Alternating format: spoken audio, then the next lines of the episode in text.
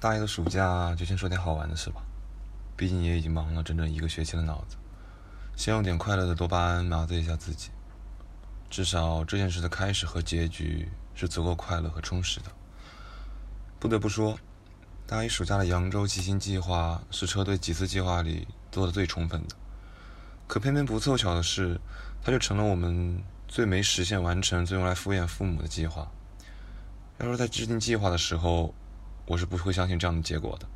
毕竟计划是我做的，按照实际的估算速度，我还甚至考虑进了纯洁加入大学赛车社之后提高的体力和车技。可计划还是输给了我们自己的实际情况。就好像你每天都去锻炼，而事实是你的锻炼根本没有用。宣告报废的不只是你的身体，还有你的车胎。苏仔的车胎在去程的路上爆胎了。可我们没有一个人带了补胎。我们看着出租车司机一骑绝尘带走了苏仔和他的山地车，提心吊胆着剩下的路程。这糟糕的省级公路，大半夜里都是大型卡车，一辆接着一辆，留给我们的只剩下没有落尽的尘埃和狭窄的路。我们的包里连水都所剩无几了，四个人加在一起都凑不满一瓶六百毫升的杯子，三条十里架不合时宜地散发着诱人的味道。这是我第一次感受到渴的真实，但是没有结束。在旅店门口停下车上厕所的我们还不知道接下来的路会有多绝望。十五分钟后，手机导航告诉我们，我们终于进入扬州市了。我们在一个只出现在白天的十字路口。为什么要强调这个白天呢？因为我们面前的路没有灯。夏夜十点半，如果没有眼前的红绿灯，你只会以为面前是一个丁字路口。站在红绿灯下，斜看日番的纯洁，第一个想到的就是试胆大会，而一个个推向身后的石像，追着车子咆哮的野狗，着实符合了试胆大会的种种特征。当然，还要再加上坑坑洼洼的路面和远处稀奇古怪的蛙鸣。我觉得听取蛙声一片，确实有点吓人。我扶着车把，努力让自己不要从车上摔下去。我认输了，我应该和苏仔坐一班出租走的，我又错了。我还是估计错了自己的计划。扬州这座城市，二十四桥明月夜，玉人何处皆可教春宵。哪怕导航里面林志玲的那一句“你已进入扬州市”再性感可爱，也无法让我高兴了。真的，做计划的时候，我只在意了这四座长桥，却忽略了这四座桥的全长，也不提其中还有一座双拱桥，更不提还有两座甚至都没有考虑到的小桥。胖哥哥在后面一句接着一句的抱怨：“还有多远啊？”我始终给他一句：“快了，快了。”到最后，我自己都放弃了。我尝试一路飙车，达到我最快的四十码，太累了，我真的做不到。现在我体会到了意志力和体力的双重崩溃。我们甚至想躺在街上。这种想法第一次出现的时候，大概是在十点三刻。十一点三刻的时候，我们终于到了那家酒店。扬州骑行是我们好多件第一次发生的地方：第一次爆胎，第一次走没灯的省道和大卡威武，第一次试胆大会，第一次骑车骑到后悔莫及，以及第一次看到胖哥哥的大爆发。我们第一次开始反省自己。在我们每个人的成长过程中，我们几个人都或多或少的变了，几个人的脾气都变得有些糟糕了。我这个人说话开始带着脏字。苏仔会跟人动手了，瘦哥哥已经在骑行途中路过的泰兴小镇和旅馆阿姨吵了起来。春节高考以后变为了日常狂怒老哥，黑哥哥的暴脾气不提也罢。要说我们中谁脾气最好，大概就真的只有胖哥哥吧。虽然胖哥哥也在初中的时候和别人打过架，但他的性格真的很适合交朋友。我们打英雄联盟的时候，明明我是最菜的，却都还是在喷胖哥哥。骑行的时候，喷最慢的人也是在喷胖哥哥，但是胖哥哥的心态一直都是极好的，从来不上头，从来都是毒蛇嘴妇人心。我也说过，我们几个都不会宽慰人，其实不是这样的，胖哥哥还是很会宽慰人的，他宽慰人的方式有点不同，另辟蹊径，他总能让我们高兴起来，让我们不再去考虑那些头疼的事。胖哥哥是个好人。我们都被惯坏了。当胖哥哥日常甩下牌的时候，我们又是一次集体的口炮。这一次，胖哥哥爆发的很彻底。我明天就到大巴回去，以后也别联系了。人不多我一个，也不少我一个。他的爆发把我们四个人吓到躲在隔壁房间不敢出声。其实我们都知道是我们自己的问题，我们总是把一切的原因都推给胖哥哥。之前的胖哥哥都是接受的，让我们一次又一次的面认为我们面对的问题都不是我们自己造成的，不是这样的。我们都在长大，胖哥哥还是个好人，可我们就不一定了。春节堵在了胖哥哥房里的门，我们在隔壁商量对策。我们是长大了，长大最大的表现之一就是拉不下来脸，每个人都很在乎自己的自尊和面子。我们在成长的路上认识了很多人，交了很多的新朋友，但他们都不会有曾经的好朋友那么好。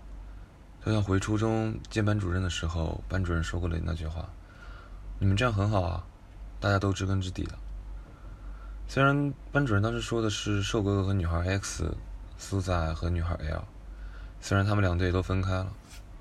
但是话总是没有错的，我们对彼此都是知根知底的，我们都知道彼此是什么样的性格，什么样的家庭，有过怎么样的想法，对未来又是什么样的打算。我们也都经历过决裂，看到过一个熟悉的人擦肩而过，张口无言，我们也就都会害怕，我们中有人说出告别这样的话。慌张的我们商量不出什么有价值的对策，还是去道歉吧，我们一个都少不了。瘦哥哥把手机关了，和我们说着，我们就都去道歉了。成长就是这样的吧。胖哥哥以后还会是个好人，我们应该也会是。如果要革命一点，每次活动都做一次总结的话，杭州骑行和如皋骑行大概可以产生关联。如皋的骑行，我们是逆着台风的去程；扬州骑行的回程。台风温比亚把路给封了，这样一份礼物让我们在扬扬州滞留了一天，但好运，只是有惊无险的插曲罢了。扬州的骑行也就这样结束了，在一场台风里冲走了一切的霉运，我们回到了我们那座城市。OK，说完了这段可以成为开心的故事，就再说点难过吧。先说我自己的吧，只是我在大一的时候意识到了。我是一个双性恋的事儿，所以我和我大一的前女友在六级考试分手的时候，我和女孩坦白了原因。其实一样吧，其实就是出轨。我和一个男生的柏拉图式感情，但这件事结束的也很快。那个男孩很快就找了一个女孩。可能我和他都不是明确的双性恋吧，我们都是对男生有兴趣和兴趣，但是。都没有勇气去真正的聊这件事情。这两段感情前后也就只隔了小半个月，再之后，我和我的某一任前女友又聊起了天。女孩 Z，我也和我的朋友们说过，这是我最喜欢的女孩。她的性格大大咧咧，会乐器也会唱歌。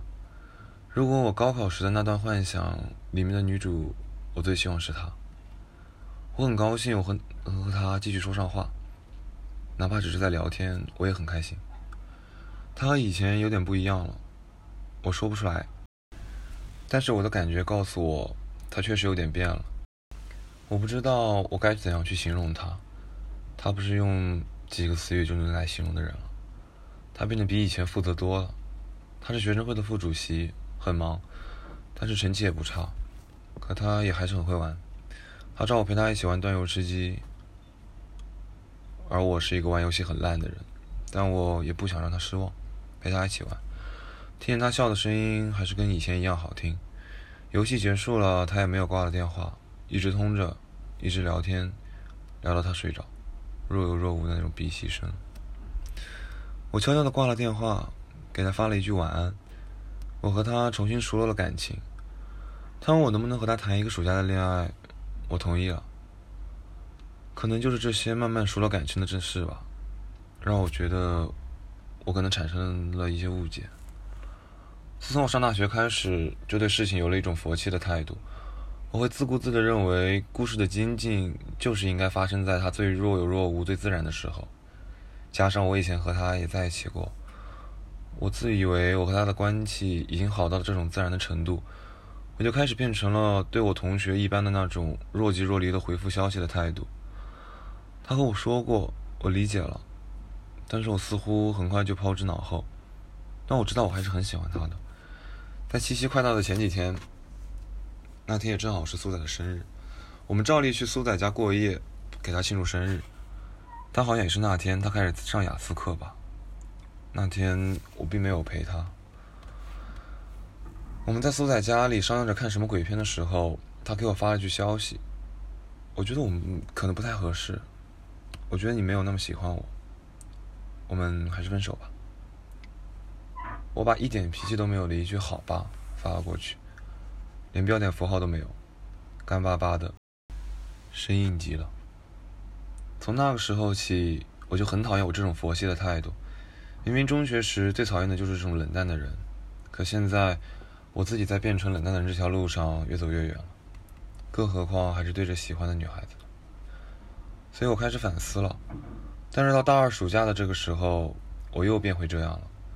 其实也不是佛系，可能就是自卑吧。说完了，我再说说瘦哥哥。瘦哥的情况和我有殊途同归之感。我和陈杰都有的自卑，瘦哥哥和女孩观念之间的不合，说到底都是三观上的。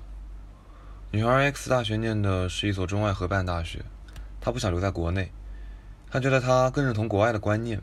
等念完了大学，她会选择定居在国外。在一场不会有良性结果的恋爱面前，她给瘦哥哥一个选择：和他一起，还是分手。瘦哥哥念的是一个中外合办的专业，只要瘦哥哥选择了出国念书、定居国外，两个人就一定会有一段好结果。但瘦哥哥选择了后者。